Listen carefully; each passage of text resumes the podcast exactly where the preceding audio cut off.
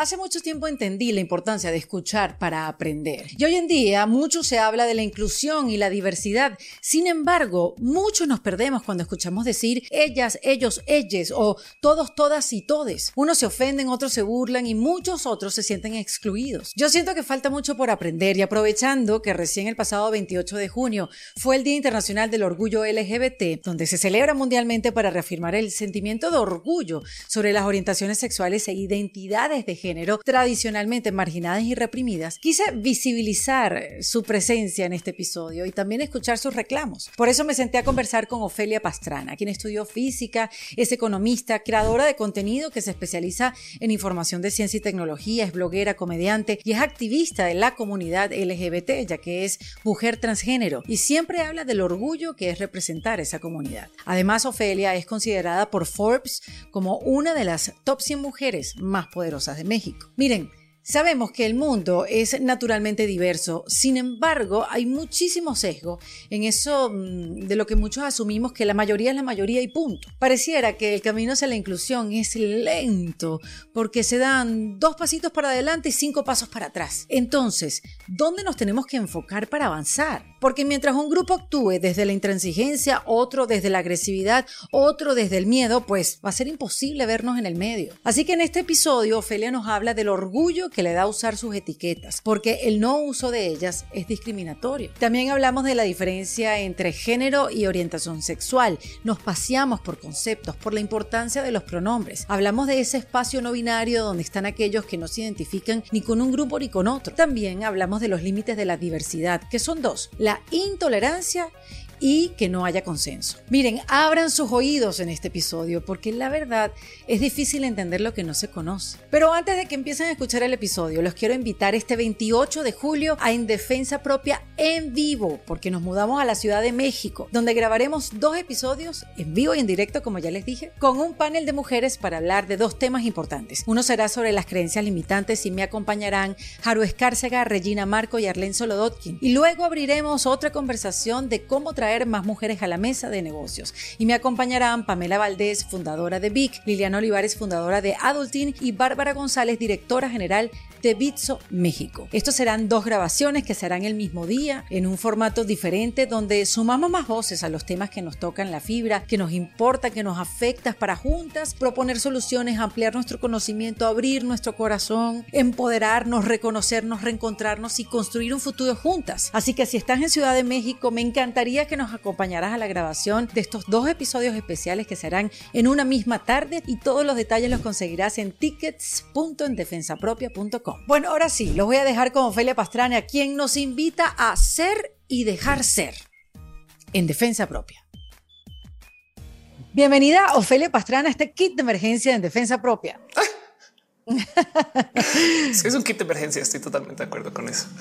Querida, sí, esto es, no, no sé si es un kit, pero es una emergencia, es una emergencia eh, seguir abriendo este tipo de conversaciones para seguir entendiendo y avanzando en, este tema de la inclusión. Como te decía fuera de micrófonos, en el tema de la inclusión parece que se dan 10 pasos para atrás y 3 para adelante, como que... No es impresionante eso, porque además, a ver, ¿cuál es la raíz del problema de la diversidad? Porque además, cuando digo diversidad, está bien, por supuesto que hablar del tema LGBT y el de ser una mujer transgénero, pero ser madre soltera es una diversidad, ser transnacional es una diversidad, trabajar como bailarina en un mundo donde la gente quiere que tú seas empresaria es parte de la diversidad, color de piel, puedo seguir, ¿no? Este neurodivergencias, etc. Total. Y, y la raíz de todo esto es que hay que todavía decirle a gente adulta, oye, por favor, no seas violento, oye, por favor, no discrimines. Y todavía esta gente te va a decir, me estás obligando a pensar como tú, ¿no? Y es de, yo estoy pidiendo que no, sea violento.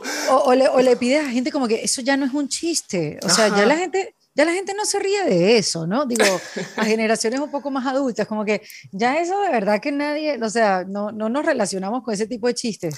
Este, pero yo sí siento que hay una esperanza. Mi hijo Matías, y te lo voy a, y te lo voy a, poner, sí, con, con el ejemplo de él yo felizmente te puedo decir, Ofelia, que mi hijo no ve ni colores ni géneros. No los ve. No, no, no es algo que él identifique. Él, si se lo preguntas, de repente él, sabes, como que enfoca su vista y su memoria. Ah, sí, yo puede ser que conozca a alguien que sea como me estás diciendo, pero no lo ve. ¿Dónde vives? Me era pregunta. En Miami. En Miami. Perfecto. De paso, sabes que estudié en Miami ya casi siete años. No puede este, ser, Ofelia. Sí. Em, no puede ser. Estudié, viví en Boca Ratón pero eh, soy muy floridina de formación y déjame decirte algo. Em, sí, entiendo tu punto completamente. Hay una vieja entrevista con el eh, con Patrick Stewart, el actor, cuando presentó esta serie Star Trek en los ochentas. No, Patrick Stewart es calvo, es pelón. Y entonces se supone que Star Trek, la serie de la cual estaban presentando, se, es, un set de historias que está en el siglo 24. Entonces lo están entrevistando y le dicen, señor, a ver, un momento, a ver, usted no tiene pelo. ¿No cree usted que en el siglo 24 ya curaron la calvicie? Y se voltean y dicen no, no, no, es que no entendieron la serie. Cuando se trata de la diversidad, no es que la curen, es que a nadie le va a importar que seas calvo. Wow. Y pregunto justo dónde vives, porque mm, imagínate que yo describa tu vida en Miami como mira, eh, es que no importa dónde eres. Yo no veo de dónde eres. Y es de no, a mí sí me importa. O sea, yo como colombiana, yo quiero que la gente sepa que soy de Colombia. O sea, también soy mexicana. Em, entonces, me parece muy hermoso que eh, siento que lo que tiene tu chiqui es que no discrimina a nadie por de dónde es o cómo es, no? Pero en últimas em, había, me salta mucho el sin etiquetas porque yo sí quiero. Es más, de hecho, a mí me quitan las etiquetas todo el día. No, tú no eres mujer. Es de no, yo soy mujer y soy mujer mira qué buen punto de vista. Y soy mujer colombiana. O sea, el problema no es la etiqueta, es que te discriminen por ella. Tú te deberías de poder escribir como quieras, no? Hay gente en Estados Unidos que insiste que no se te debería de notar que tú naciste en Latinoamérica sabes? Y es un poco, no, pues con todo el orgullo del mundo. Yo vengo de otro lugar, soy inmigrante, sabes? Em, y, hay quien prefiere no decir lo que no se enteren, no? Y yo creo que eso también es un poquito eh, peligroso. Entonces, sí, estoy totalmente de acuerdo contigo que qué bonito que alguien no discrimine por o que no ni siquiera problematice, no? Porque es que hay otra etiqueta que la gente se vuelve muy loca, es mujer. O sea, es ridículo como el hecho de que una mujer esté presente en un grupo hace que una cantidad de personas actúen totalmente diferente. Es como de ya cálmate. Luis Alberto, no es un Luis Alberto hipotético. No es como no te preocupes, soy una mujer, no pasa nada. Exacto. Em, no te sientas amenazado, ofendido. Exacto. Sí, caray. Entonces, eh, em, honestamente, eh, entiendo el punto, no más que, quiero desde ya dejar ahí el claro el no, las etiquetas sí son hermosas. No, pero qué, qué, qué punto de vista. O sea, ojo, aquí está la, la, diversidad del aceptarnos, el, ver cómo, cómo piensas tú y, y, tratar de descubrir otro punto de vista para incluirlo, para uno ser más compasivo, más comprensivo, para uno ser más mundo dentro del de, ser que uno es. Porque fíjate, eh, desde mi lugar, yo he tratado de quitarme las etiquetas. Claro. Eh, tú sabes, quitarme la etiqueta de presentadora de televisión. Tú y yo eh, hemos trabajado juntos, Afelia, tú fuiste colaboradora de mía en, en programas radio, pero entonces yo no me identifico como locutora porque ya yo no estoy haciendo de locutora, aunque lo hice durante más de 20 años. Entonces, como que me he quitado ese tipo de etiquetas, entonces me he puesto una quizás un poco más, mm, más amplia, como una mujer de a largo plazo, una mujer eh, que tú sabes, ¿no?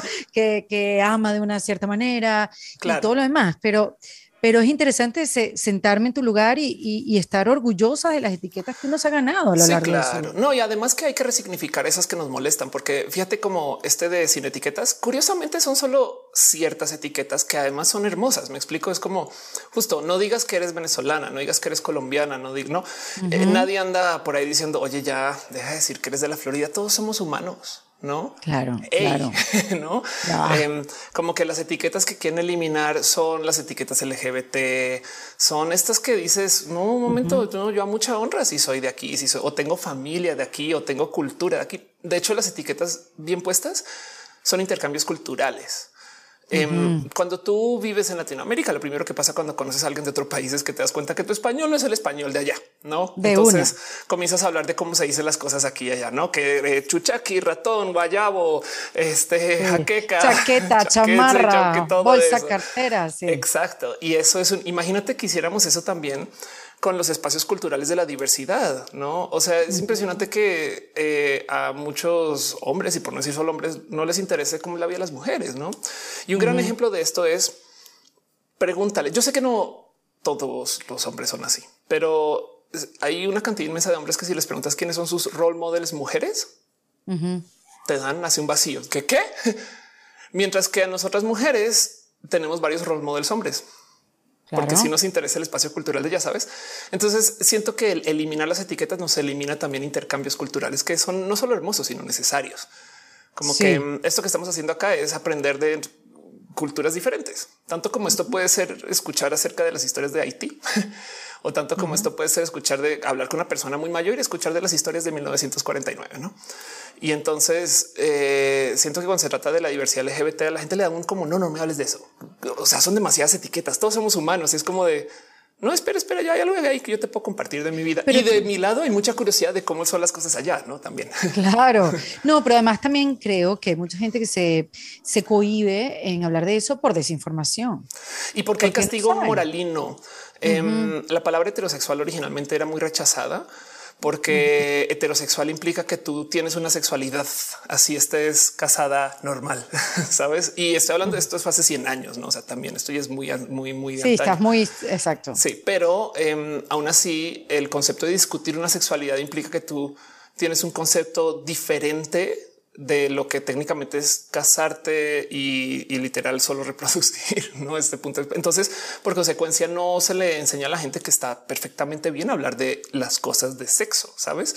Como que eh, la protección, este, como eh, la cultura de discutir, no este prácticas sexuales, millones de cosas, ni hablar de swingers, relaciones abiertas, poliamor, todo eso también es otro tema. Pero como sea de modos moralinos, nos enseñan a que no se discute el sexo. Y hay mucha gente que le da mm. pena esto. Y entonces, si no se discute el sexo, menos se va a hablar de ser homosexual, ¿sabes? Menos, exacto, el último de la fila, exactamente. Pero fíjate, mira lo que me pasó hace poco, Felia, por eso yo insistí en conversar contigo, porque estoy haciendo un programa para Entertainment Television y se llama Ojos de Mujer. Y ahí hablamos de, los que, de lo que vemos, ¿no?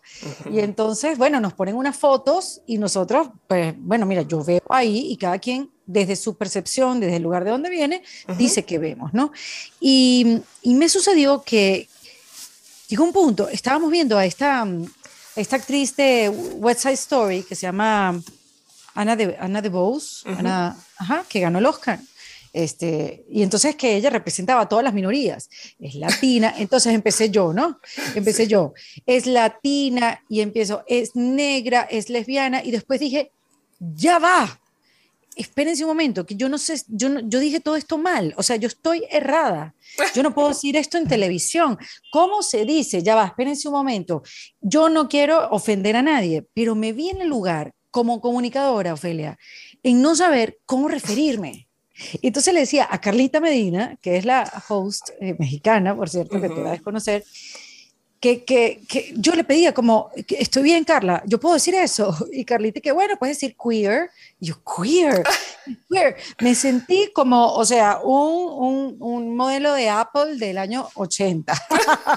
Claro. o sea, y yo dije, no, eh, yo, yo quiero aprender, porque yo soy parte del problema, pero quiero ser parte de la solución. Y si esta plataforma puede servir de algo para instruirnos, este, vamos a hacerlo. Entonces, todo lo que dije anteriormente está errado. Ofelia. pues más bien, este, la verdad es que depende de ahí el contexto de cómo y cuándo, sabes? Eh, es como em, hay tantas cosas que son locales y únicas y específicas y depende de cada quien. Hay una cosa que se maneja en la diversidad que la verdad lo manejamos por fuera y es el principio de autodeterminación. Yo te digo a ti que soy. Eh, tú por mi apariencia no puedes saber si yo soy lesbiana, bisexual, pansexual o bisexual, sabes? Pero tanto así como yo por tu apariencia no puedo juzgar si eres venezolana, colombiana o estadounidense. No, y una de dos de esas tres pueden ser eh, insulto, podrían potencialmente, sabes? no como claro, tú tan gringa que tú quieres, no? Y tú wow, wow, wow, wow, sabes un momento de dónde viene eso o al revés, no? Este mm, eh, hay gente eh, eh, que de su nacionalidad en Estados Unidos la maneja muy, muy de no, no yo de aquí soy, pero te llamas Luis. no se pregunta. Exacto. Sí, lo que se ve no se pregunta. Em, entonces, justo en los procesos de, la autodeterminación, el problema es que, como no puedes asumir, a veces se vuelve muy complejo. Pero de nuevo, el tema ahí es cómo problematizarlo.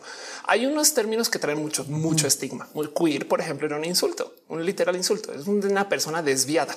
No más que la gente LGBT comenzamos un día a decir pues sí, somos personas desviadas, sabes, a mucha honra y, ya. Y entonces es una palabra que nosotros podemos decir, pero justo por eso mismo hay tantos espacios culturales que pues sí, toca pisar un poquito, no más tomando presente que hay eh, violencia histórica. Es lo mismo con la famosa N-word, que muy penada en Estados Unidos y con toda razón, porque es que hubo gente muy violenta y muy agresiva que lo usaba para maltratar a un grupo específico de personas. Entonces, pues por supuesto que ahorita ni de broma te pongas tú a hablar de eso si tú no perteneces a ese grupo. Em, y entonces ahí la pregunta es el que insulta, que no insulta, que se sabe y que no sabe. Y yo más bien dejo la invitación de eh, todo va a cambiar, no tanto como las definiciones de que ser colombiana van a cambiar de aquí a 10 años, em, o que ser venezolana, o que ser argentina, o que ser chilena. Y es más un tema de con el compartir con cada quien vas aprendiendo esas, de esas terminologías únicas. No, sí hay definiciones, pero lo mejor es dejar que cada quien se defina por su cuenta. Porque mm, si tú ves una persona, tú ni siquiera puedes asumir si es hombre o mujer, que tal que es una persona no binaria, que es una persona sin género, pues, eh, o bueno, eh, con género mezclado o con género este, no binario, básicamente. No, estoy de acuerdo. Lo digo porque esa actriz específicamente, ese fue parte de su discurso. Ahora, no más, no más dejan dicho que y, por ejemplo, eh, yo he sido gran parte de I en Miami. De hecho, eh, mi, mi, madre de escenario es Mónica Fonseca. Em, sí. Y Mónica me dio toda mi formación casi de cámaras. Eh, le tengo mucho cariño. Y, Qué bella. yo también. Y colaboré mucho. con y estando allá. Mónica, por ejemplo, es una persona muy expuesta a los temas de la diversidad y a los temas de tecnología dentro de todo. Es muy, es muy nerd, Mónica. Sí, como tú, Ofelia, como tú. pues mira, Mónica me jaló porque, porque la nerd es ella y entonces compartimos. Pero el punto es que mm, eso, eh, eh, más que sentarme acá, te puedo dar si quieres, no un, esto significa cada cosa si quieres, pero dejo más bien el em, no habrá nadie de esta cultura con quien se pueda compartir por ahí cerca que, que también es donde tú le puedas. Es como, es como eh, yo decirte que soy de las Guyanas. Pero te lo estoy preguntando a ti, Ofelia, ¿cómo, cómo es la manera correcta? Porque yo lo que siento es, que, es que, no hay, eh, eh, depende de mm. cada quien. O sea, yo, por ejemplo, mira, yo, me, yo soy una mujer transgénero, sabes, soy mujer, no? Y mis pronombres son ella. Pero otra persona que se presente muy similar a mí, capaz y te dice que es no binaria. Y no ¿Qué, es no, ¿Qué es no binaria? No binaria es no es ni hombre ni mujer. ¿No? ¿Por qué? Pues porque se puede, no? O sea, ¿Quién te dice a ti que tú tienes que ser mujer? Pues nadie. Pero vuelvo al paralelo de las nacionalidades. ¿Eres eh, eh, de dónde naces o de dónde vives? Esto cuando estás en Estados Unidos, esto es muy frecuente, ¿sabes? Soy colombiana. Sí, sí, O soy de eh, Miami. ¿Naces o te haces? Sí, exacto. Y entonces yo, por ejemplo, que he vivido en Estados Unidos, en México, en Colombia en Australia, tengo una mezcla muy rara del de dónde soy. Esto es muy normal, toparte con gente que no sabe bien de dónde es. La solución es, depende de con quién hables. Hay gente que tú les dices, yo soy muy de aquí, güey. ah, sí, tengo acento porque es que no, mi familia, yo, no. Y peor cuando son tus hijos que nacieron en Estados Unidos, pero que su familia no necesariamente, sobre todo sus abuelos, abuelas, no. Entonces no saben bien de dónde son y dónde son de ambos lados. Entonces pueden decir, mira, yo no tengo que ser estadounidense por obligación, no? Bajo esa misma lógica, yo no tengo que ser hombre por obligación o mujer por obligación, puedo ser cualquier cosa. Y el término de eso se le llama ser no binario, porque está el binario que es hombre y mujer. Y entonces hay un, yo no soy ni hombre ni mujer, yo no sé qué soy. Bueno, pues no binario, yo, soy otra cosa. No binario es un modo, digamos que eh, de dos palabras para decir something else. Claro, pero ese es el they. Em, mucha gente no binaria usa el they, em, pero no es obligatorio. Hay gente no binaria que usa el, el, él o el ella. Cada quien es una mezcla Em, por eso te digo que, no puedes asumir, sino pues tú preguntas, pero, pero es que parece chiste. Tú tampoco puedes asumir el nombre de la gente por su apariencia. Sabes qué tal que yo te, digo y te diga tú, te me ves como una Luisa. ¿Cómo estás, Luisa? No, no, no, mi nombre es Erika de la Vega. Ah, perdón. No, entonces lo mismo. Preguntas cuáles son los nombres y los pronombres de cada quien y la combinación pues es infinita como los nombres. No, o sea, y así funciona. Es, es un modo muy bonito de mm, permitir que la gente sea como pueda o quiera hacer, sabes? Como que. Em, no, estoy contigo y estoy, Ofelia, en el lugar de que hay cosas que no tienes que entenderlas para aceptarlas. O sea, ser y dejar ser. O sea, qué mejor manera de vivir. No, y además del otro lado, si no dejas ser, quien se muere del estrés eres tú. Ah, pero obvio. Porque no vas a detener a una persona trans de ser trans, ¿sabes? Pero es que esa manera de ser y dejar ser es en defensa propia. O sea, ya va, yo tengo ya demasiadas cosas que hacer en mi vida, pero encima estar pendiente de qué le gusta al que está al lado mío. Claro, total.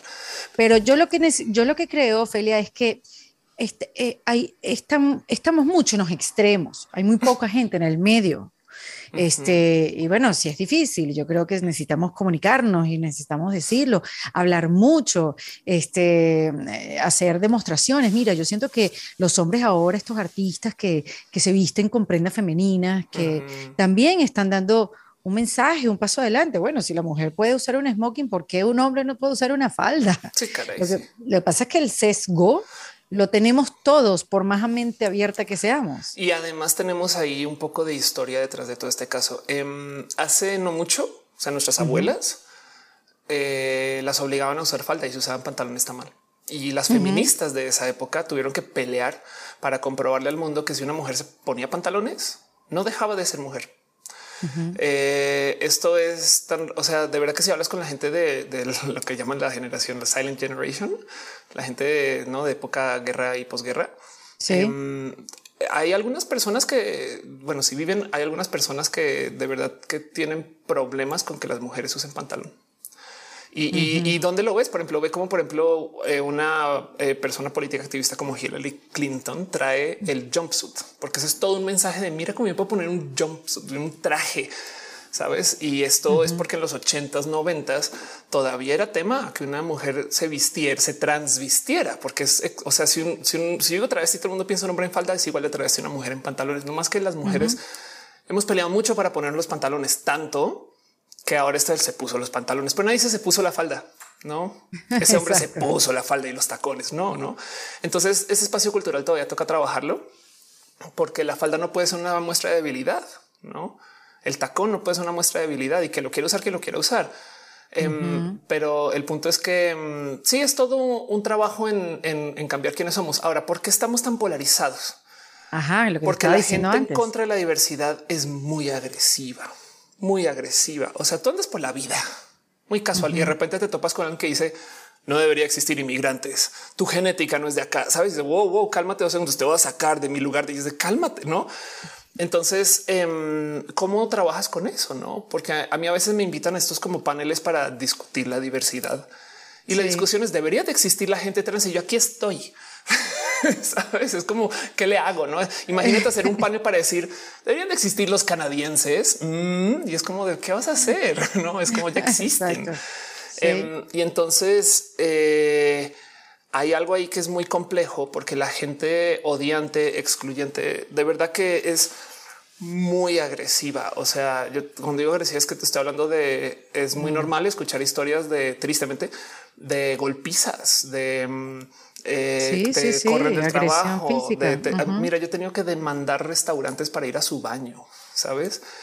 Entonces, em, Sí, me llamó la atención una vez que dijiste, oh, yo tengo que elegir entre el baño donde me gritan o el baño, donde me golpean. Sí, exacto, sí, total. Entonces, pues por supuesto que en respuesta tú siempre traes aquí como las garras afuera, ¿no? Porque tú no sabes si alguien de centro realmente es alguien extremo haciéndose pasar por alguien de centro, que es muy común, ¿sabes? Em, como que pues yo vine solo a preguntar, ¿eh? o sea, yo, yo, yo, yo, yo no, no, o sea, yo solo quiero decir la verdad, que tú no existes y este, cuál es la verdad, es yo aquí estoy, no, o sea, no. ¿Cuál es la verdad? ¿Cuál es la verdad y qué es lo normal? Exacto. Mm. Y entonces hay un algo ahí que es complejo porque si nos hemos radicalizado mucho, pero pues en muchas áreas, no? O sea, es lo mismo con los rubros de lo políticos y es que desde ambos lados, porque se volvió lados, em, el otro lado se ve insane, sabes? ¿Se ve qué? Insane. Como que sí, sí, como que tú te quedas pensando, exacto, se ve muy loco, como que tú te quedas pensando, o sea, aquí hay una propuesta para que en los Estados Unidos tengamos un sistema de salud que lo paga el gobierno más rico del mundo. Y van y dicen, no, no, no, no, no, no, no, no, no. O sea, eso es socialismo y es como de qué, dices? Ay, ay, ay, no? no nos metamos por ahí, Ofelia. que pero es lo mismo porque camino peligroso. Esta plataforma de estas personas también están en contra de la diversidad. Pero cuando digo la diversidad, es también están en contra de la diversidad transnacional. Sabes, build the wall, no? O sea, em, entonces el tema es que, como te digo, está muy polarizado porque, porque la gente que está en contra de la diversidad es muy agresiva. Entonces tú vas muy a la defensiva también. No, es, eso es el tema. Bueno, porque creo que hay una población que tiene miedo de ser agredida y hay una población que, que está agresiva y violenta. Entonces las dos están vibrando bien, bien bajito y obviamente no hay entendimiento, no nos ponemos en un lugar de, de respeto, por lo menos, ¿no? Requiere de mucha, mucha paciencia, amor y cariño que a veces la verdad no se la merecen algunas de estas personas. El escuchar a alguien eh, que genuinamente te dice cosas hirientes a la cara, ¿sabes? O que, o que te es genuinamente hiriente, ¿no? Es que, mira, hay casos de... Como eh, ignorándote, ignorando tu... No, pidiendo que te saquen, ¿sabes? Mm. Este, mm, o sea, sí me ha pasado que me invitan a X show y entonces una persona dice, yo no hablo con Jotos, ¿no? Y el problema es que le dan la palabra a esa persona, ¿no? ¿Y tú qué haces? Pues nada no? Em, y entonces luego te encuentras esa persona en otro evento y es como de pues yo perdí una oportunidad por ti. Pues qué bueno, no? Y entonces, con qué, dónde encuentras tú? O sea, esto es, esto es más allá del, o sea, yo sé que ojo por ojo, pero pues también un poco de wow, qué difícil que es encontrarle perdón a alguien que ha sido tan violento contigo. Porque además esa violencia nace en un lugar muy irracional, no es un, es un yo, yo, no sé por qué me odian, no sé qué represento yo. ¿Sabes? oye, sí, Ofelia, qué, qué fuerte eso. O sea, pero, pero de nuevo, no, hay que ser una mujer trans. Hay gente racista, hay gente xenófoba, no? O sea, la verdad es que también cuando ves la violencia que hay hacia grupos que además son grupos minoritarios y da un poco de qué cruel que es la gente, no? Em, como que ahorita que está toda la discusión por estados por el tema del aborto, ves unos argumentos que son evidentemente antimujer, ¿no? bueno, si la misma mujer la, descalifican, a la misma mujer se le quitó el derecho, su, derecho a elegir. Imagínate, entonces, claro, si, tú ves que eh, la, primera de la fila ya no la respetan, ¿qué, queda para que está de segundo y tercera? No, por, no porque estén en un segundo y tercer plano, ojos. No, para nada. No, te entiendo perfecto. Ahora sí. dejo ahí sobre la mesa que la gran mayoría de mis problemas de discriminación, rechazo y violencia vienen del hecho de ser mujer y no de ser mujer trans. O sea, solo por ser mujer.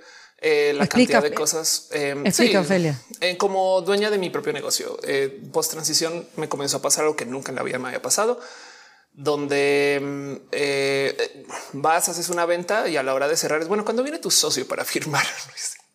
Sí, ya estoy aquí porque yo soy la dueña de mi empresa, no? Y em, es muy normal escuchar de estas dinámicas que, por supuesto, que conoces dónde estás en una reunión social y quieren escuchar primero qué dicen los hombres antes que tú Em, eh, hay seis oportunidades para algo y entonces ahí van los hombres primero, sabes? Y además hacen grupos de trabajo y no incluyen a una sola mujer, no? Em, y puedo seguir, no ni hablar de las cosas, o sea, de hablar de las cosas que van con estas del abuso de lo, de lo sexual, no te vistes con tantito y ya sienten, se sienten con derecho de acércate un poquito. Esas, no, esas cosas que dices, uff, qué fuerte que, que para eso, no? A veces es macromachismos, no? Pero sí. Em, pero eso, eh, eso es, evidente que eh, o sea, a mí lo que me rebasa es que luego dicen, pero además no hay diferencia salarial, ¿no? Y es como de really, no? Sabes, como que cuando escuchas las cosas que dicen acerca de cómo se supone que las mujeres nos victimizamos, me, me, rasca mucho en el corazón. Entonces, volviendo al tema de porque estamos tan polarizados es porque la gente que es violenta es muy violenta, sabes? O sea, cómo le dices a un hombre muy misógino, oye, ven, te explico lo que es ser mujer, porque más no escuchar. No. ¿Y qué podemos hacer, Ofelia? Tú que has sido eh, parte de tus etiquetas, las cuales celebras. es la de activista, ya, bueno, sobre todo en, este último mes, el 28 de junio, que fue el día del Pride, y, que bueno, hay, hay, muchísimos eventos y que tú, mm, como has sido alguien que, que lo ha podido hablar desde un lugar con serenidad y, eres profesora, eres conferencista, eres la explicatriz. Mira, lo este único que he aprendido que funciona es exponer a la gente, ¿sabes? Em, mm de nuevo, es que te, hago la pregunta a ti. Em, ¿Cómo hacemos para que la gente misógina en X lugar de trabajo que conocemos, no estoy hablando de nada en particular, pero para que te imagines alguno, ¿cómo hacemos para que dejen de ser misóginos? Haciéndoselo ver. Que son misóginos porque no se dan cuenta que lo son. No se dan cuenta. Entonces yo trabajo mucho en esto de la exposición. ¿no? Eh, cuando doy conferencias y platico, me gusta hablar de que las diversidades son mucho más que solo ser LGBT, porque la gente piensa que es hetero versus LGBT y ese versus no existe. Em, de hecho, en la marcha de la diversidad es la de la marcha de la diversidad. O sea, te voy a dar una propuesta así como hipotética. Un hombre trans y una mujer trans, como lo soy yo, están en una relación heterosexual. Em, un hombre bisexual y una mujer pansexual pueden estar en una relación heterosexual y cualquier persona heterosexual puede ir solo porque puede ir. O sea, no hay un bouncer diciendo a ver, a ver, a ver, eres realmente no. Em, la única cosa que no se tolera es la intolerancia. Me explico. De arresto, todo lo demás es válido siempre y cuando sea con consenso. Entonces, el tema es que la gente piensa que la diversidad es algo que toca por allá y es de lo siento, pero te toca a ti, porque aunque no estés en una diversidad y seas un hombre pudiente blanco estadounidense millonario, sabes, seas esa persona. De todos modos, si no respetas la diversidad, te va a impactar en tu ecosistema. ¿Me explico? En el peor de los casos y en el mejor de los casos, em, este, todavía hay diversidad dentro del espacio de la gente blanca, sabes? o los espacios no normativos. Pues es que no aceptar la diversidad es como vivir aislado. Sí, la verdad es que sí. Y, entonces se habla mucho de la inclusión, que claro que hay que incluir, pero el verdadero problema es la exclusión. A ver, ¿quieres que tu oficina sea muy buena para las mujeres? O capacitas o despides a los misóginos y se acabó el problema. Sabes? Y no hay que hablar con mujeres para todo este proceso. ¿Quieres que tu oficina sea gay friendly o capacitas o despides a los homofóbicos? Y puedo seguir racistas, homo, este, xenófobos, clasistas, no? El problema está en la gente que discrimina, en la gente que odia, en la gente que excluye. Es como imagínate tú una escuela y hay un bully, un bully y es horrible ese bully. Y entonces ese bully acaba de golpear a cuatro niños y luego al otro día hacer este el, fui bulleado Pride. Sabes qué bueno, qué bueno, porque me golpeó, me golpeó ese, ese güey golpeó em, y, no me, no me rebajas. Me explico. Yo todavía sigo con la cabeza arriba. O sea, si hay que hacer ese, ese, ese acto de esto no me, esto no me hiere, pero si el bullying no existiera o si se confrontara, no? O sea, si se elimina esa violencia, entonces estamos en una situación completamente diferente. El tema es que tenemos una cultura de culpar a las víctimas por sus mismos problemas. Claro, a ti te miran así porque ve la falda que te pusiste. Y es de a mí me miran así porque son misóginos y creen que porque uno se pone esta falda, entonces ahora les pertenezco. Sabes? Yo me debería poner cualquier falda o etiqueta y eso no debería cambiar el cómo me trata nadie. Sí, porque te, te diría, bueno, es un problema de empatía, pero quizás ni siquiera empatía, porque, porque hay, hay gente que no, no entiende lo que no conoce. Sí, caray. Entonces, entonces, eh, justo por eso yo creo que esto de hacer aislamiento cultural es lo que nos tiene en este problema. La gente piensa que hay la mitad de las personas LGBT en su área que lo que creen. Sabes? Em, y, y, por eso digo que para mí la solución está en el exponer, en el que la gente se dé cuenta que todo el mundo tiene una diversidad y que estos intercambios culturales nos fortalecen. Yo, no sé dónde sale este cuento que em, el tribalismo te hace mejor, no como que eh, es cuando tú eres emigrante o inmigrante, te das cuenta así que hay un buen de fortalezas en colaborar con toda la cultura nueva que te rodea. True story. Viví en Miami y trabajé con una persona que genuinamente decía yo no trabajo con cubanos. ¿Sabes cuánto duró su negocio? ¿Sabes? Quebró, porque esta ciudad, o sea, fundada. Exacto. Por la gente cubana, ¿no? Y entonces a mí me da un poco de las cosas que aprenderías de colaborar y escuchar a la gente cubana, ¿no? Sí. Pero sabes que me parece importante, Ophelia, a ver si no, nos puedes orientar eh, la explicatriz. esa, esa diferencia entre lo que es género y orientación sexual, que, que todo el mundo como uno lo junta otra vez por ignorancia, porque hay desinformación, porque no hemos tenido la curiosidad de buscar, bueno, ajá, ¿cuál es la diferencia entre una cosa y otra? La diferencia entre identidad y expresión. No, y sabes qué? Em, y porque los medios no han hecho una buena labor en comunicar. Y, lo digo porque si vas y miras las pelis de la era del renacimiento de Disney, que así se le llama formalmente, esto es el Rey León, la Sirenita, esa época que fue cuando Disney, ¿no? literal le llaman el renacimiento de Disney. Em, eh, todos los y las villanas de esa época son queer o LGBT. Scar es como afeminado, Jafar se maquilla. Hay una drag queen, la sirenita. Em, entonces ahí es que te das cuenta que la gente LGBT hemos estado en las caricaturas este, de chiquis desde hace mucho tiempo. No más que se le enseñó a los chiquis de una generación que hay que desconfiar de la gente queer. Imagínate eso. Años después, sorpresa, trabajas con alguien que se ve como alguien que te recuerda un villano, sabes? Em, y entonces luego nos preguntamos por qué desconfías de la gente. No, es, porque me lo enseñaron. A mí me gusta decir que hay un motivo por el cual las mamás lloran cuando una sale del closet y es porque los medios se la pasan diciéndole a la gente que ser LGBT es sufrir, pasarla mal, este, te van a discriminar. Es de hecho lo que más dicen eh, padres y madres, no? Siempre es como es que me da miedo cómo te traten. No, em, y, hay muy poquitos contenidos que cuentan la historia de que sales del closet y tu vida se arregla. Es que volvamos al paralelo transnacional. Llegué a Estados Unidos, soy inmigrante, se fue, la se fue al carajo todo, pero mi vida se arregló porque ahora ya sé quién soy. Sabes, ya tengo un futuro, ya sé dónde, sabes, ya tengo, no. Bueno, se necesitan más historias, más modelos, más ejemplos. Total, exacto. Entonces, em, dentro de todo esto, los medios no nos han enseñado bien qué va por dónde y cómo encaja. Y, la lección es esta. Eh, hay una cosa que es esto que viene desde el género. El género es una propuesta social muy vieja, muy vieja para desconectarnos de una obligación biológica. Y la obligación biológica es que se supone, a ver, se supone que estamos en el planeta, según algunas personas, se supone que estamos en el planeta para procrear. Esa es nuestra misión. Y entonces, por consecuencia, si tú tienes un falo, tienes que inseminar, sí o sí. Si tienes una vulva, te tienes que embarazar, sí o sí. Por consecuencia, si tienes un falo, tienes que ser papá, ni siquiera, o sea, hombre y papá. Y si no puedes embarazar a nadie, vales menos para esa sociedad. Sabes, es impresionante. Hay gente que genuinamente tiene problemas de autoestima porque no se siente lo suficientemente viril, no?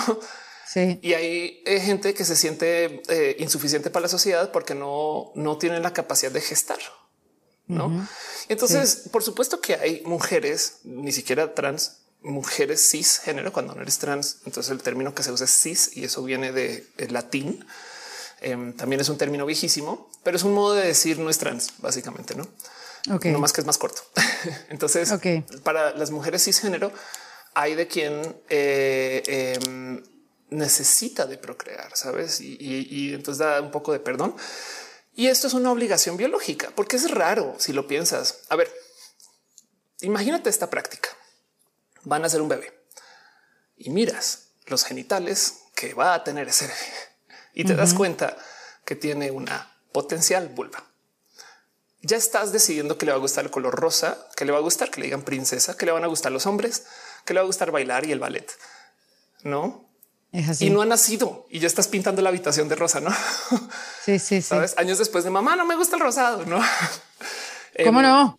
Exacto, cómo no? Y, y, entonces hay gente que déjate de eso. O sea, las asignaciones de rol son horribles, pero hay gente que luego ya le asigna hasta la profesión vas a ser doctora, no? Y es como mamá, yo quiero pintar. No vas a ser doctora, no? Y, te sacan de casa si, si, trabajas en el entretenimiento, por ejemplo, muy común, no? Em, entonces, eh, el tema es que em, yo estoy ok con que se le asignen roles a chiquis, porque pues, también está bebé, o sea que le pongo una falda, no? Pero el tema es que si después más adelante resulta que quiere usar pantalones, hay quien de verdad le molesta. No que un niño se quiera pintar las uñas. Uy, no se va a confundir. No, el confundido eres tu papá, sabes? Em, ¿Qué paz que tiene con que un niño se ponga tacones una tarde y la pase bien y sea feliz? Es que imagínate eso. Es que a mí me gusta esta muñeca, pero es que es de niñas. No, entonces ya no puedes, no sabes como quien dijo. Pero bueno, entonces esto es la realidad sexual. Y hay gente que insiste que porque tienes cierto sexo, o sea, ciertos genitales, te toca ser así. Y yo creo que muchas personas estamos muy en contra de eso. No porque tú tengas vulva te tienes que embarazar, sabes, por obligación de vida. Sí. O sea, ¿quién dijo que si lo quieres, por supuesto? O sea, la maternidad es elegida. Sí, pero ¿quién te obliga? No te obligan, ¿no? Y entonces la propuesta es, ¿sabes qué? En vez de fijarnos en los genitales, Fijémonos en el género, solo los roles.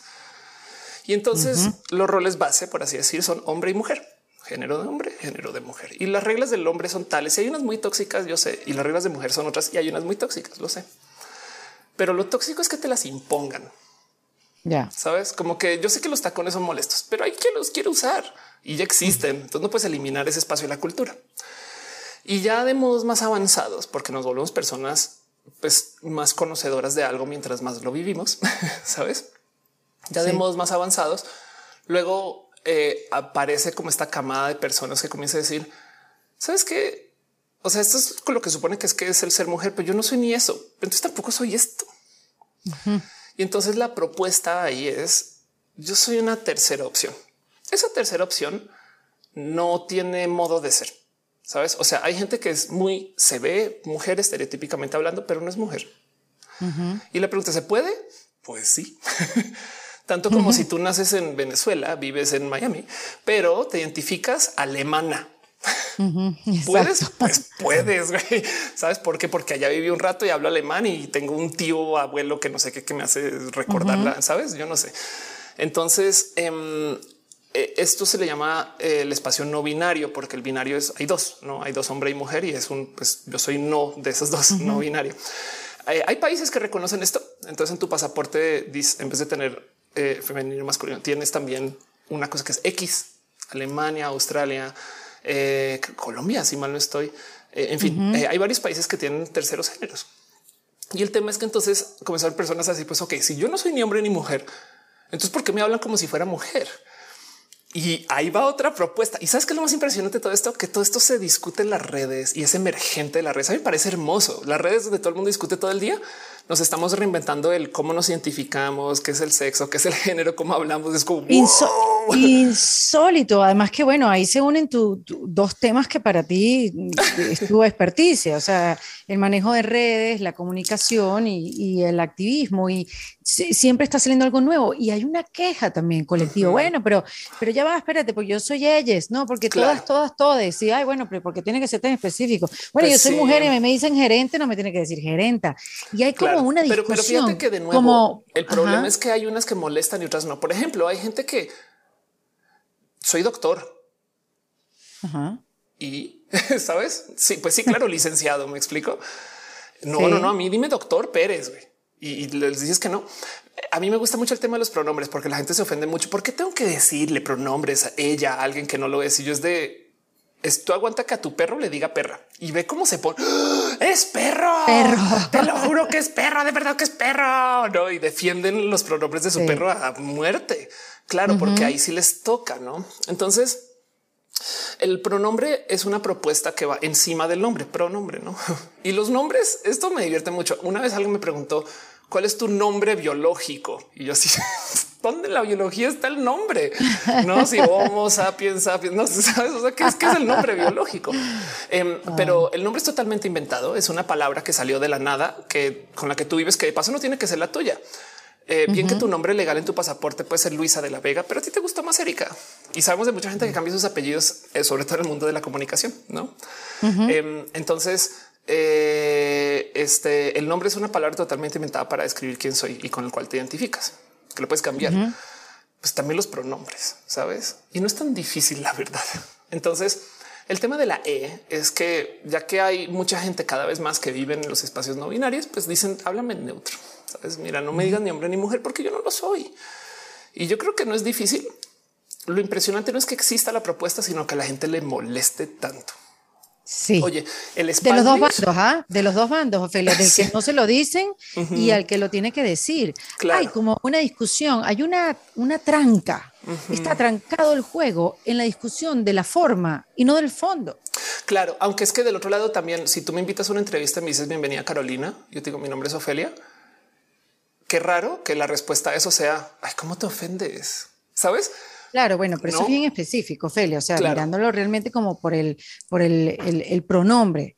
Este, ojo, y yo, yo siempre haré cómodo el que está lo mío. es una de mis misiones en la vida. Yo no vine aquí a, no, bueno, confrontar a nadie. No, lo digo en tu caso en particular, sino pensando en por qué alguien que no se le ocupa sus pronombres se molesta por eso. Claro, porque entonces te digo algo, esto, esto también lo escuché por ahí.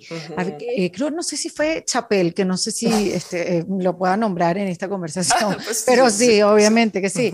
Él decía, o, te voy a decir algo, yo no lo escuché con mis propios ojos, pero leí un artículo de periódico donde él decía, de, un momento, ténganme paciencia.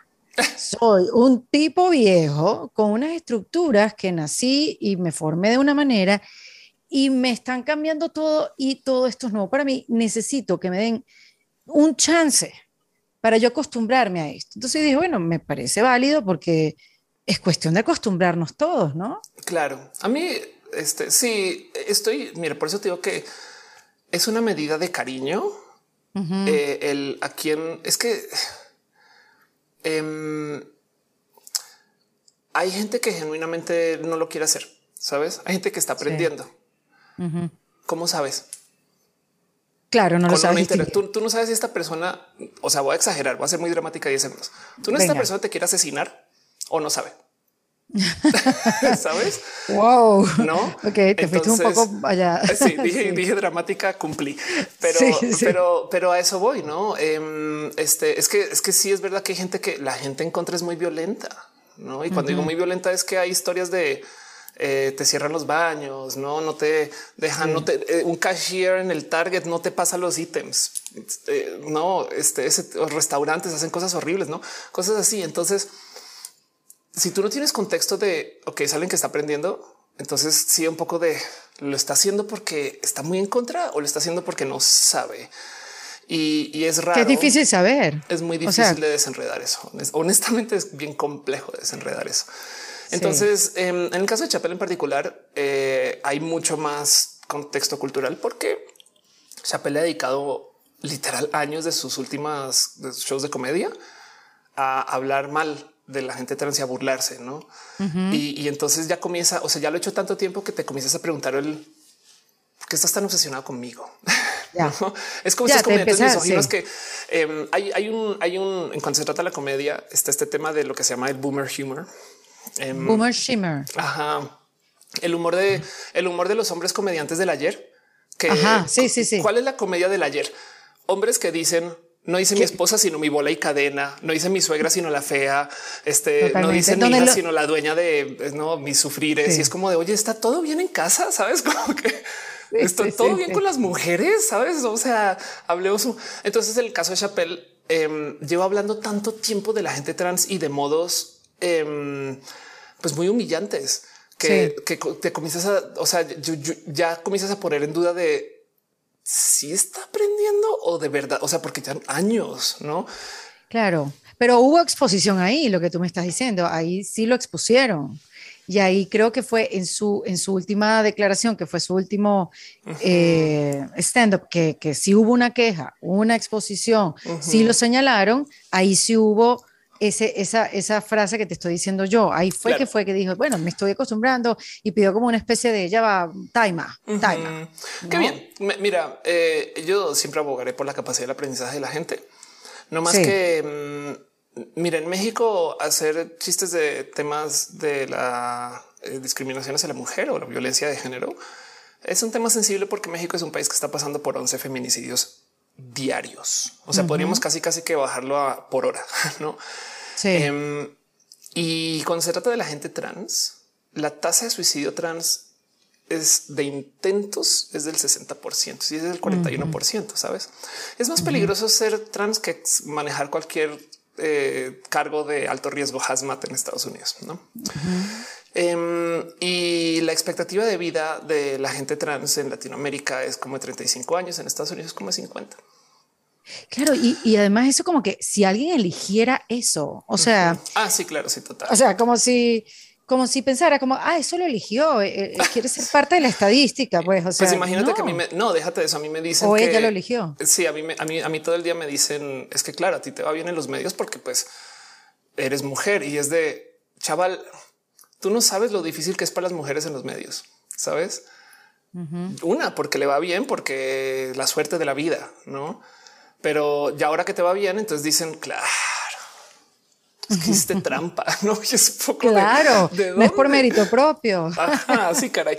Entonces, eh, sí, hay mucho que desenredar, que desenredar ahí, pero el hay tema, mucho que el tema es que em, la otra cosa que hay que tener presente para responder el por qué hay tanta polarización es que no solo sabes si alguien va a ser muy violento, sino que tenemos la autoestima por el piso, por el mm. piso.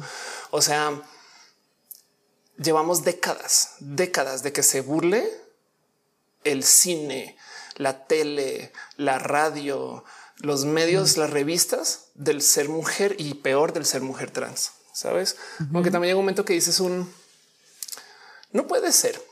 Mira, hay un chiste em, que está en 10 mil millones de películas. Chaval sale con una mujer y entonces está en su casa y se da cuenta que esa mujer tiene falo. Y para mucha gente eso es chistosísimo. ¿Por qué? Porque le habla a la masculinidad frágil del güey. Hay canciones de, sobre ese tema. Exacto. Y vas y miras, este chiste se hizo, por ejemplo, en que se llama La risa en vacaciones, una película del 78. y se viene haciendo desde entonces.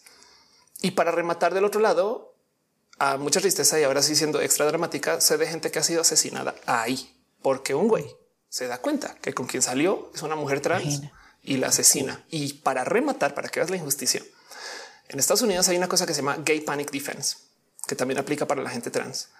Si tú asesinas a una persona, puedes clamar demencia temporal por darte cuenta de que era trans. Qué lo que eras esa. Y entonces ya no estás en tus cabales. Y las leyes del Trans Panic Defense no se les han podido dar la vuelta. Porque hay gente que dice, sí, a mí me llega a salir un trans, ¿sabes? Y entonces wow, por supuesto que tenemos los pelos de punta, no? Por supuesto que claro, de dime mujer, O sea, no es tan difícil, ¿no? Un trans, un zombie, pues da el mismo susto. Exacto, total. Em, entonces, eh, el tema de nosotras, o sea, el tema de ser mujer en general es complejo, no? Y, eso no te lo tengo que decir. Pero el, el, caso es que mm, también por eso hay tanta polarización, porque estamos sensibles, estamos sensibles, sí. porque lo que se está pidiendo, volviendo con lo que comenzamos a hablar, no es tan difícil. Oye, no discrimines. Oye, no seas misógino. A veces cansa un poco, no es como de otra vez, Alberto. Te digo que está bien ser mujer, sabes? Pobre Alberto, no sé, no sé quién es, pero me entiendes. Luis Alberto, Luis Alberto. Sí, Luis Alberto fue que dije sí. sí. Exacto. Em, no, y lo cierto es también, Ofelia, que el mundo está cambiando y, se ha demostrado, el mundo está cambiando, el mundo cambió y lo sigue haciendo. Y nos hemos dado cuenta que hay diferentes maneras de vivir y cada vez hay más maneras de vivir, más caminos para ser feliz. No, y déjate de eso, lo que viene, la, tecnología. A ver, vivimos en el mundo, hablemos de la tecnología de la reproducción. Entonces, a ver, no te lo expliqué en ningún momento. Género no es básicamente quién eres, no? Em, y todo lo que tenga que ver con lo sexual es con quién te acuestas. Entonces tú puedes ser una mujer lesbiana, una mujer transgénero lesbiana. Me explico. Entonces, por eso, este no una cosa es identidad, otra cosa es orientación, no? Em, y, de paso, identidad también incluye en mi corazón la nacionalidad, no? Porque yo puedo ser una mujer. O sea, ve todas estas combinaciones que aplican para Ofelia. Em, mujer transgénero colombiana sabes, mujer eh, este, mexicana, lesbiana, este, colombiana, sabes? O sea, todas esas pueden suceder al tiempo en paralelo y no están conectadas, no porque seas lesbiana tienes que ser de un modo, en fin.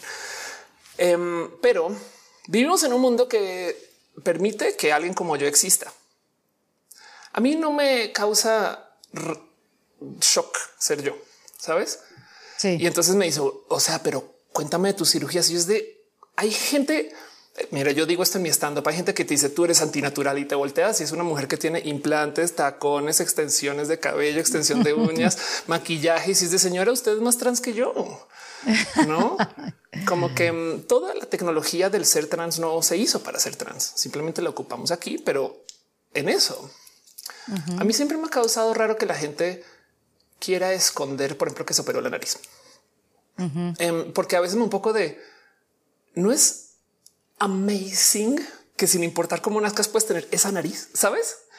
No es amazing que puedas hacer tanto con tu rostro, tu cara, tu cuerpo, que puedas tener ese cuerpo así, ¿no? Sí, sí. Eh, em, la gente es trans de millones de modos. O sea, si se tratara de respetar la biología, entonces ¿para qué usamos lentes? La biología dice que tú no ibas a ver. no? Pero ahí estamos, no es más, no es amazing que nos podamos operar los ojos. Entonces, em, en eso, la ciencia de lo que viene es lo que es. Si, te hace decir wow, y ahí te va. Ya vimos en un planeta donde hay bebés de tres fuentes genéticas. Tres. O sea, quiere decir que estos bebés tienen papá, mamá y mamá. ¿Qué significa eso? no, ni idea. Em, genéticamente hablando, no? Esto a mí me parece amazing. Ya vimos en la era del mundo donde hay trasplantes de útero. Eso quiere decir que si quisiéramos en un acuerdo, tú me puedes vender literal tu útero, tanto que puedes vender otro órgano. Me explico. Por lo general, esos trasplantes vienen de gente que los dona en muerte, como todos los otros órganos. Te dono mi corazón, no? Em, y entonces el trasplante de útero implica que cualquier persona puede recibir ese útero sin importar cómo nazca. Entonces ya se habla de mujeres trans que están recibiendo úteros, lo cual quiere decir que mujeres trans que se van a embarazar, lo cual quiere decir que mujeres trans que van a abogar por el aborto. Sabes? no. Wow. Y yo soy mujer transgénero, no? O sea, yo soy mujer. Nací, se me asignó hombre y más adelante, no, este transicioné. Hay hombres trans, no nacen, se les asigna mujer, transicionan. Los hombres trans se pueden embarazar. Ya hay hombres que se embarazan. Wow, por ese trasplante de útero. No, hombres trans que nacen y pues, tienen útero de nacimiento. Ya, ¿sabes? Em, y las fotos de los hombres trans que se embarazan son hermosas. Entonces, a ver, por ejemplo, una pareja, una mujer transgénero, mamá se casa con un hombre trans y hace una familia totalmente heterosexual donde el papá es quien tiene el bebé. Esto ya existe desde hace muchos ayeres y con trasplantes de útero puede funcionar de millones de modos más complejos. Entonces, esto es un modo en millones de los cuales la diversidad nos pone a prueba, pero es la diversidad porque tenemos la disponibilidad tecnológica, no? Y yo digo, no es esto como el iPhone 29? Sabes por qué no nos causa esto un poco de wow? No puedo creer que esto se pueda. Mind blown en vez de sentarnos con este no, pues no, a negarlo, no a negar algo que ya existe. Sí, caray, como que yo siento que es un poco como, em, como quedarse con el fax cuando ya email, sabes? Como que, como que eso es lo que me da con todos los procesos de la diversidad. Entonces hay millones de cosas que van a cambiar. Por eso, por eso no, no me quiero sentar en esta es la lección de estas son las sexualidades, esas son las orientaciones. No, no, por supuesto que no. Lo, que quiero es dejar ahí que esto es ever changing. Esto siempre va a estar en mutación, en cambio, en ajuste. Em, y, vamos a aprender millones de etiquetas más. Entonces la real lección es acepta los cambios, sabes? Acepta que hay gente diversa, acepta que una vez, un día se te va a parar enfrente a una persona venezolana que es negra, ¿no? Y entonces eh, eh, también se le da el mismo respeto que una persona venezolana que no es negra, ¿sabes? Em, y, acepta que un día vas a toparte con una persona joven que tiene mucho más conocimiento que tú en algo, o una persona muy mayor que tiene más conocimiento que tú en algo, ¿sabes? No sé, eh, madres solteras, madres con bebés de tres fuentes genéticas. este... Sí, o sea, es mejor andar por la vida eh, maravillándote que indignándote. O sea, o sea, como... que no nada con indignarte, ¿no? ¿Sabes? Exacto. gritarle a las te enfermas, te enfermas. Entonces, sí, sí, todo se permite en la diversidad menos dos cosas. Uno es no se puede tolerar la intolerancia porque la intolerancia en sí se vuelve eh, me gusta, se, consume, no es una paradoja, no que muy tolerantes. Sí, pero es que a ver, la intolerancia actúa en contra de la diversidad, ¿no? Em, y el otro límite es que todo tiene que ser con consenso y no es negociable. Hay una plática acerca de cómo en la diversidad hay gente pedófila que se quiere unir, ¿sabes? Porque pues no que todo se puede. Es oh. la diversidad, que alguien se quiere acostar con niños, ¿no? Y es de no, porque fíjate que los niños no dan consenso. Consenso. Exacto. Entonces son los dos hard limits de la diversidad. Tiene que ser consensuado y no se puede tolerar la intolerancia. Y, de ahí en adelante todo lo demás se permite.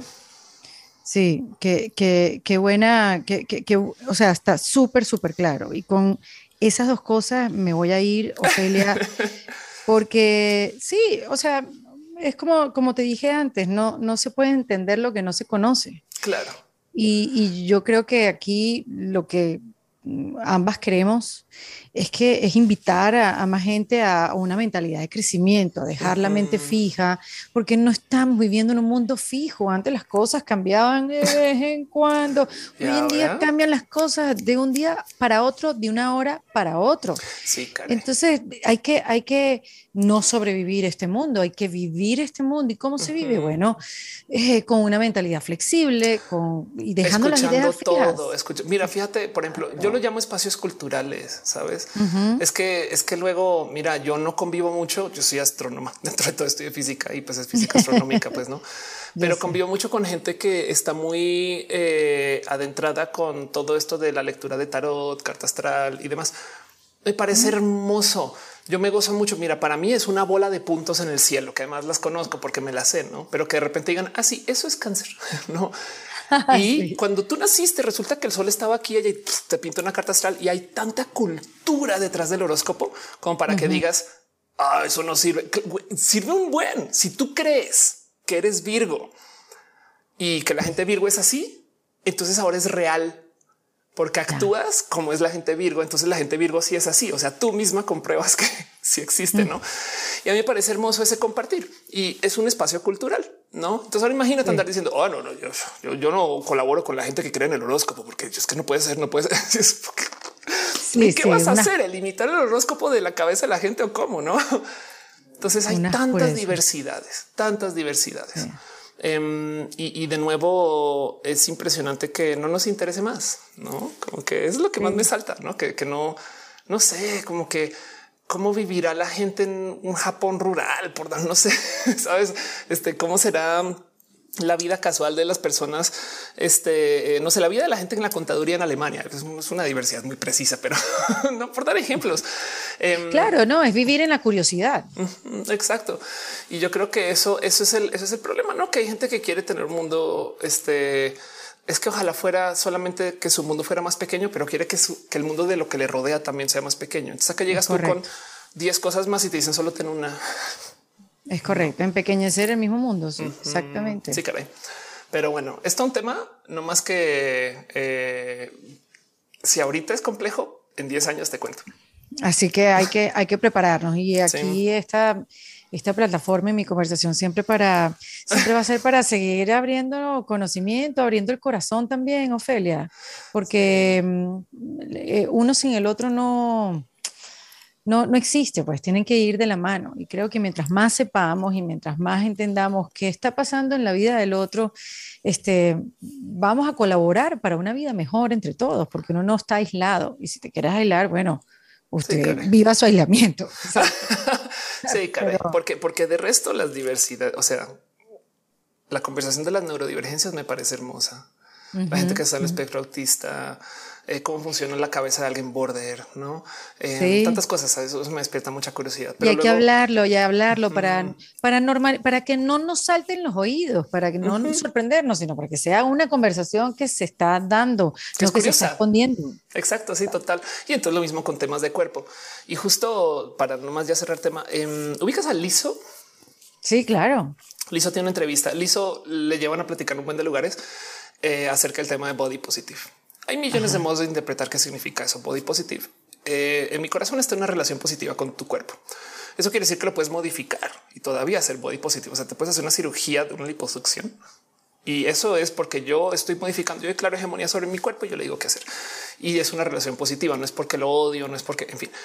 Pero Lizo le llevan a hablar del tema y se vuelve y dice, ¿por qué tengo que hablar todo el día de ser body positive y nadie alza la voz con la cantidad de gente que es body negative?